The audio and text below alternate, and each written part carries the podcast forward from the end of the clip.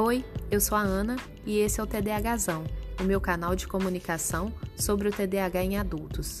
Eu tenho 40 anos e recentemente eu fui diagnosticada com o transtorno. A intenção do canal é trocar informações e buscar autoconhecimento.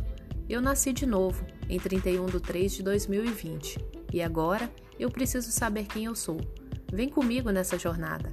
Se você tem TDAH, é adulto, esse conteúdo pode lhe interessar. Ative as notificações para receber um aviso quando tiver podcast novo.